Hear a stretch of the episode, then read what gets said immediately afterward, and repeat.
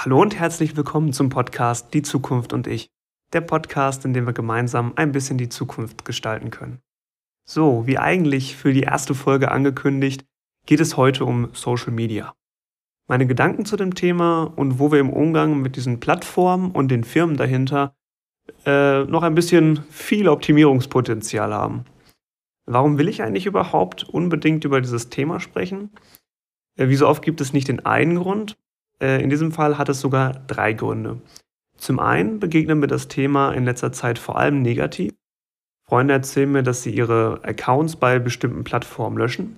Unter den Nachrichten wird Facebook stark für ihre Datenschutzpolitik zum Beispiel kritisiert.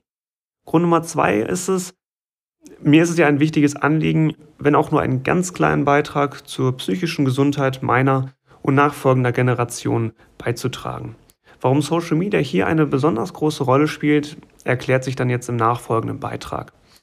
Und Grund Nummer drei ist, ich habe selber viele Erfahrungen in sozialen Netzwerken gesammelt und kann mit diesem Thema gerade jetzt zu Beginn in diesem Podcast ähm, besser frei erzählen.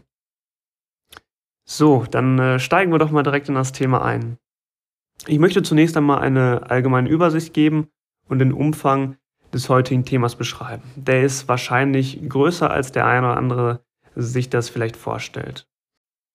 Anfangen möchte ich mit den Vorteilen und auch den tollen Errungenschaften durch Social Media.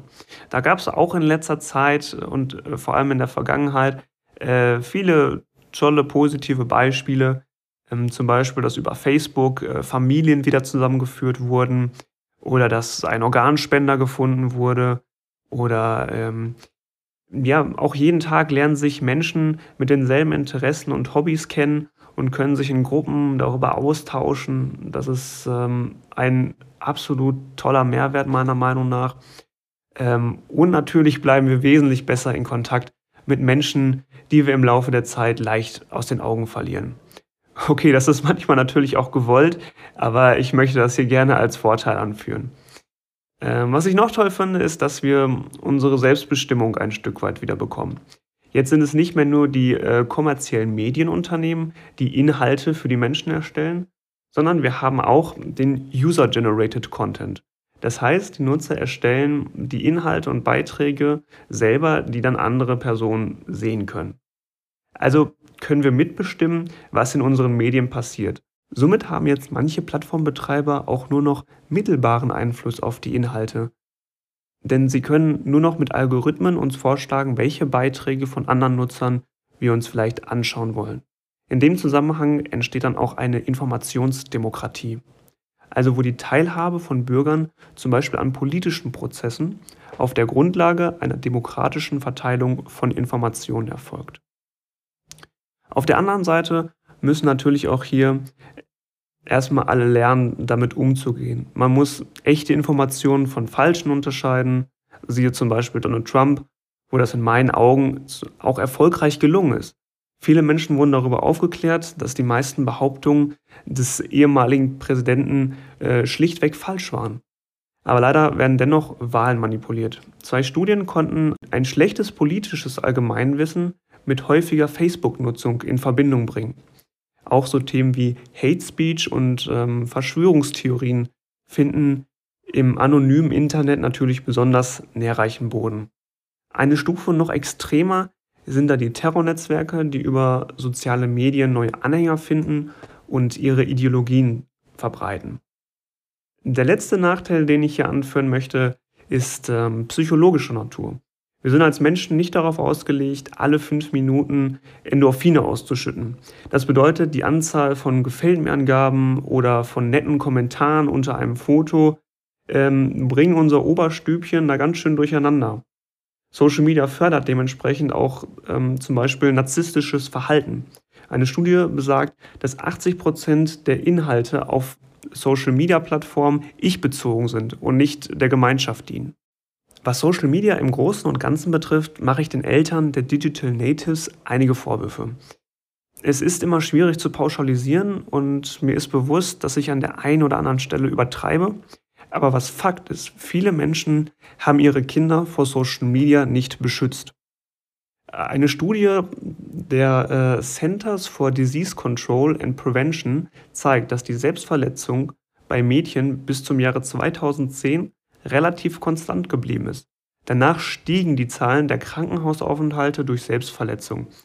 Bei Mädchen zwischen 10 und 14 Jahren um 189 Prozent und zwischen 15 und 19 Jahren um 62 Prozent. Auch die vollendeten Selbstmorde sind im ähnlichen Maße gestiegen, nämlich um jeweils 151 Prozent und um 70 Prozent. Das deckt sich auch mit meinen Beobachtungen, dass in diesem Zeitraum der Altersdurchschnitt generell auch bei der Handynutzung noch einmal deutlich abgesackt ist. Ähm, plötzlich konnte man da schon Grundschüler sehen, die mit einem 600 Euro High-End-Gerät äh, ihren Schulweg bestritten haben. Die Eltern wissen es dann oft auch selbst nicht besser und haben sich damit auch überhaupt nicht auseinandergesetzt und vielleicht einfach nur halbherzig über die Smartphone-Zombies geschimpft. Dabei sind sie es, die eigentlich erkennen müssten, dass ihre Kinder weniger Hobbys nachgehen, ähm, weniger Freizeitaktivitäten haben, lieber zu Hause bleiben. Und das äh, kriegen die Eltern meistens auch gar nicht mit, weil sie selbst noch abends in ihrer Boomer-X-Fernsehgeneration verfangen sind. Mit Boomer-X meine ich hier die Elterngeneration, also die Babyboomer bis 1964 und die Generation X, die bis Mitte der 1980er Jahre geboren sind. Okay, ähm, das soll es jetzt aber auch mit der Kritik an den Eltern gewesen sein, denn man muss auch verstehen, dass Innovationen gerade technischer Natur unglaublich schwer zu greifen sind. Menschen können die Auswirkungen erst sehr spät einschätzen. Und so passiert das eben auch schon seit vielen Generationen. Ähm, früher gab es zum Beispiel einen riesigen Aufstand, als die ersten Comics auf den Markt kamen äh, oder was für eine Welle der Empörung Rockmusik gesellschaftlich ausgelöst hat. Also Menschen brauchen immer eine gewisse Zeit, um sich dieser Dinge eben auch anzunehmen. Noch ein Beispiel ist die Fließbandarbeit. Ähm, die Leute früher wurden teilweise psychisch krank von einer sinnbefreiten und monotonen Arbeit. Das heißt, Menschen brauchen immer eine gewisse Zeit, um zu verstehen, zu begreifen und auch um zu lernen, mit Innovationen richtig umzugehen. Aufgrund unserer nichtlinearen Zeiten passiert es, dass diese Innovationen immer schneller werden und immer häufiger sich ändern.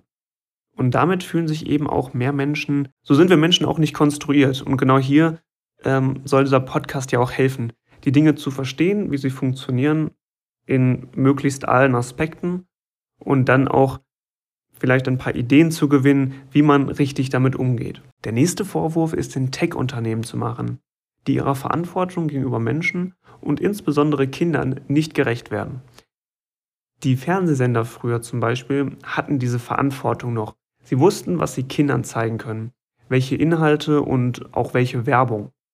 Die Plattformen und Unternehmen aus dem Silicon Valley, gegründet meist von selbst noch Teenagern oder zumindest ziemlich jungen Menschen, haben absolut kein Gewissen und auch meiner Meinung nach keine Moral. Äh, wie denn auch, wenn sie es selber auch gar nicht besser wissen. Der Punkt, auf den ich hier hinaus will, ist der sogenannte Werther-Effekt entstanden aus einem äh, Briefroman des 25-jährigen Johann Wolfgang von Goethe. Der Werther verführt darin junge Menschen zum Selbstmord. Wenn alleine ein Roman viele tausend Menschen in den Selbstmord treiben kann, was kann dann die Reichweite in sozialen Medien in Kombination mit den falschen Inhalten bewirken? Mit dem Betrieb dieser Plattform geht eine unglaubliche Verantwortung für das Leben vieler Menschen auf diesem Planeten einher.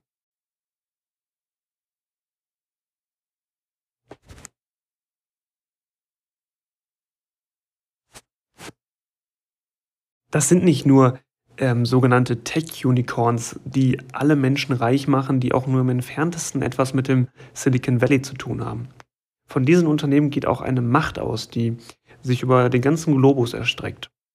Als Beispiel, wenn man sich in der Biografie von Benjamin Franklin beschäftigt, stellt man fest, welche Macht man als Drucker und Verleger im Jahre 1740 hatte. Die Geschichte wiederholt sich und wir sollten besser vorbereitet sein und aus der Vergangenheit lernen. Warum ist es für uns so schwer zu begreifen, welche Macht Social Media eigentlich tatsächlich hat?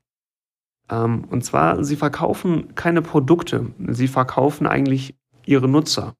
Sie verkaufen auch sogar spezifischer gesagt die Zeit ihrer Nutzer. Um dann eben Werbung zu präsentieren, die möglichst perfekt auf sie abgestimmt ist. Bei denen die Wahrscheinlichkeit am höchsten ist, dass sie etwas kaufen. Ein ehemaliger Angestellter bei einer der großen Tech-Firmen hat die Ziele der Plattform auf den Punkt gebracht. Zum einen wollen sie unsere Nutzungszeit maximieren, also am besten, dass wir den ganzen Tag vor diesem kleinen Bildschirm kleben. Dann wollen sie uns dazu bewegen, unsere Freunde und Familie damit reinzuziehen.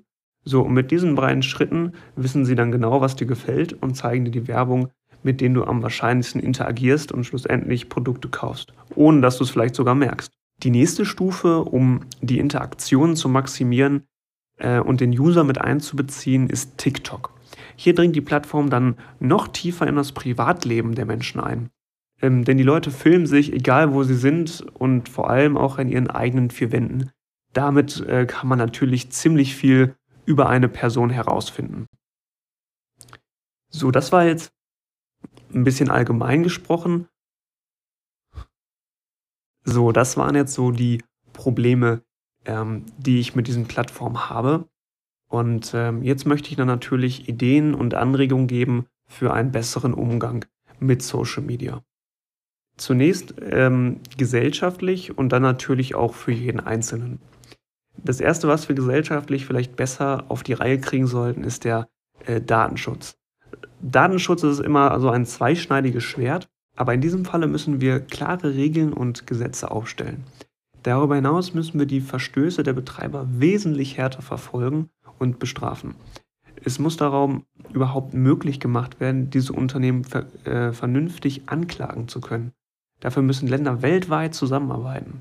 Auch bei den äh, Themen Hetze und Mobbing, Diskriminierung, Fake News, alles, was darunter fällt, müssen wir noch härtere Grenzen aufzeigen und ein gesundes Mittelmaß finden zwischen freier Meinungsäußerung und nicht akzeptablen Inhalten. Gut finde ich da zum Beispiel, dass die äh, Deutsche Presseagentur künftig äh, zusammen mit dem Recherchenetzwerk Korrektiv Facebook beim Kampf gegen Fake News unterstützt. Das ist jetzt äh, nur ein Beispiel dafür, was da alles schon passiert in dieser Hinsicht. Die nächste Sache ist, wir sollten ethisches Design viel stärker mit einbeziehen. Denn nur gesunde und äh, psychisch starke Menschen sind auch gute Nutzer und Kunden. Denn sonst passiert es, dass viele Menschen kurzfristig extrem abhängig werden von diesen Plattformen und diese Plattform auch viel nutzen, aber langfristig mit psychischen Problemen zu kämpfen haben und dann auch ihre Accounts löschen müssen. Es ist also im Sinne der Entwickler und der User. Der letzte Punkt äh, im gesellschaftlichen Kontext ist, ähm, dass Social Media eine Altersfreigabe haben muss. Meiner Meinung nach ab 18. Junge Menschen müssen ihren Platz erst in der Gesellschaft finden. Sie nehmen sich Vorbilder und diese müssen realistisch sein. Es müssen echte Menschen sein mit Fehlern und Problemen und nicht die perfekten digitalen Abbilder von Menschen. Aktuell haben soziale Netzwerke eine Altersfreigabe von 13. Wo ist hier zum Beispiel die FSK, also die freiwillige Selbstkontrolle, die es für die Film- und Musikindustrie gibt? Oder wo greift hier ein Jugendschutzgesetz mit einer Armee von Abmahnanwälten, die jeden noch so kleinen Fehler bestrafen? die sind anscheinend noch mit den fehlerhaften Impressungen von Tante Ernas Online-Shop beschäftigt. Um mir kurz zu erklären, was ich damit meine, in Deutschland gibt es eine Industrie der Abmahnanwälte, die den ganzen Tag nichts anderes machen, als Internetseiten auf Urheberrechtsverstöße oder rechtliche Unkorrektheiten zu überprüfen und bei Fehlern mit einer Anzeige drohen und im gleichen Atemzug dann eine Geldzahlung zu fordern, diese Regelung in Deutschland hat den Sinn, dass man sich schnell außergerichtlich einigen kann und die Gerichte nicht überlastet werden. Ob das überhaupt sinnvoll ist, will ich an dieser Stelle aber nicht weiter ausführen. So, das sind die Punkte, die wir als Gesellschaft vielleicht mal bedenken sollten. Jetzt kommen wir zu den wirklich wichtigen Dingen. Die Dinge, die wir ganz einfach im Alltag umsetzen können, um besser mit Social Media umzugehen und sie dann vielleicht auch sogar wirklich nur zu unserem Vorteil zu nutzen. Um im Kontext zu bleiben, fangen wir hier auch ähm, bei den Kindern und Eltern an. Für Kinder müssen klare Regeln gelten. Ein Zeitbudget könnte man festlegen und dabei sollen sie dann eben lernen, ihre Zeit wertzuschätzen und sie nicht inflationär für Social Media ausgeben. Man könnte zum Beispiel im Freundeskreis mit anderen Kindern soziale Netzwerke verwenden, die extra nur für Kinder gedacht sind, um den Umgang mit dem Internet zu erlernen. Äh, diese Apps sagen den Kindern vor jedem Tipp oder vor jedem Klick, dass sie sich immer positiv verhalten sollen und honorieren das dann dementsprechend auch. Wer jetzt kein Hardliner werden will, kann abends auch einfach mal ähm, auf die nächste Serie bei Netflix verzichten und sich mit seinen Kindern auseinandersetzen. Man kann mal einen Leitfaden aus dem Internet studieren und dann mit den Kindern besprechen, wie man in Zukunft mit Handy und sozialen Netzwerken umgehen kann. Es ist alles da, man muss die Hilfe nur in Anspruch nehmen und sie dann natürlich auch umsetzen. Die nächste Gedankenanregung, die ich habe, führe ich auf ein Zitat von Jim Ron zurück. Du bist der Schnitt aus den fünf Leuten, mit denen du dich umgibst. Das gilt für mich mittlerweile nicht nur für das reale Leben, sondern auch für Social Media und beispielsweise YouTube. Man kann dadurch meiner Meinung nach seine Verhaltensweisen der Menschen übernehmen, die einen inspirieren. Hier möchte ich mal ein persönliches Beispiel nennen. Und zwar folge ich einem Uhrenhändler aus Amerika. Er veröffentlicht sogenannte Day in the Life Videos. Jede Woche. Das sind ähm, Videos, in denen er seinen Alltag als Watchdealer äh, zeigt. In diesen Videos verhält er sich immer freundlich und respektvoll gegenüber Kunden und kann dabei trotzdem ziemlich gut verhandeln. Ich bilde mir dann ein, dass es einen positiven Einfluss auf mich und meine Umgebung mit den Menschen hat, ähm, mit denen ich täglich interagiere. Das gilt nicht nur für Plattformen wie zum Beispiel YouTube, sondern auch für andere soziale Netzwerke. Als Beispiel, wenn man ein, ähm, eine Sportart nachgeht, sind Influencer in diesem Bereich eine gute Sache. Man wird zum Beispiel motiviert und bekommt jeden Tag neue Inspirationen zu seinem Sportthema. Die nächste Idee aus dem Bereich der Persönlichkeitsentwicklung ist für die Karriere und den Beruf. Wir können Social Media auch für unseren Lebenslauf nutzen. Es kann uns zu mehr Authentizität verhelfen. Im Lebenslauf und in der Bewerbung tun wir letztendlich nichts anderes, als uns gut zu präsentieren und genau dasselbe machen wir eben auch auf Social Media. Ähm, mit Social Media können wir dann aber tatsächlich auch beweisen, was wir da gesagt haben. Ähm, wenn beispielsweise ein Hobby für einen angestrebten Job relevant ist, ähm, dann kann sich der Personaler im Internet noch einmal über den Bewerber erkundigen und dann feststellen, ob er auch wirklich diesen Hobbys nachgeht, ähm, und ob es wirklich diese Leidenschaft ist, die er vielleicht in seiner Bewerbung angesprochen hat. Somit kriegt dann der Personaler einen ähm, authentischen Eindruck von dem Bewerber. Der letzte Gedankenanstoß, den ich habe, ist, ähm, dass man sich einmal über alle Funktionen eines sozialen Netzwerks Gedanken machen sollte und die Sinnhaftigkeit hinterfragen sollte. Als Beispiel nehme ich hier einmal Instagram. Äh, meiner Meinung nach sind die äh, Story- und Messenger-Funktionen ziemlich gut. Man kann seine Freunde und Followern mitteilen, was man gerade macht. Und äh, mit der Messenger-Funktion kann man auch mit Menschen eben in Kontakt bleiben, die man ja nicht so häufig sieht. Auf der anderen Seite gibt es dann die Funktionen, die uns nur die Zeit rauben und absolut keinen Mehrwert liefern. Ähm, als Beispiel ist das die Explorer-Funktion. Äh, diese Funktion nutzen laut Instagram ca. 50% der Nutzer. Dort kann man sich dann den ganzen Tag neue Bilder und Profile und äh, Marken anschauen. Aber das kostet einfach unglaublich viel Zeit und man sollte das meiner Meinung nach möglichst vermeiden zu nutzen. Wie man sieht, gibt es auch hier gute und schlechte Seiten. Das ist nicht, nicht immer alles, ähm, hat nicht immer alles nur eine Dimension, aber wichtig ist aus meiner Sicht, seinen Kopf einzustalten und nur ganz bewusst die Angebote zu nutzen. So, das waren alle meine Ideen und Gedanken, die ich zu dem Thema habe. Ähm, zusammenfassend kann man sagen, wie so oft gibt es nicht einen Schuldigen und es ist nicht alles schlecht an den sozialen Netzwerken. Die Verantwortung für den richtigen Umgang tragen immer wir als Menschen und vor allem als Gesellschaft. Das sollten wir dann dementsprechend auch ziemlich ernst nehmen, denn meiner Meinung nach steht äh, die psychische Gesundheit vieler Menschen auf dem Spiel und das sogar weltweit. Meiner Ansicht nach spielen auch die großen Tech-Unternehmen leichtfertig mit den persönlichen Daten und äh, der psychischen Gesundheit ihrer Nutzer. Bei meinen Recherchen konnte ich leider nur wenig über die Moral der Neureichen aus dem Silicon Valley finden. Darum ist es umso wichtiger, dass alle Nutzer lernen, richtig mit diesen Plattformen umzugehen. So, und damit möchte ich diesen Podcast auch beenden. Das war's für diese Woche. Wenn es euch gefallen hat, dann hinterlasst mir doch gerne mal ein Feedback. Darüber würde ich mich sehr freuen. Macht's gut, bis zum nächsten Mal. Ciao.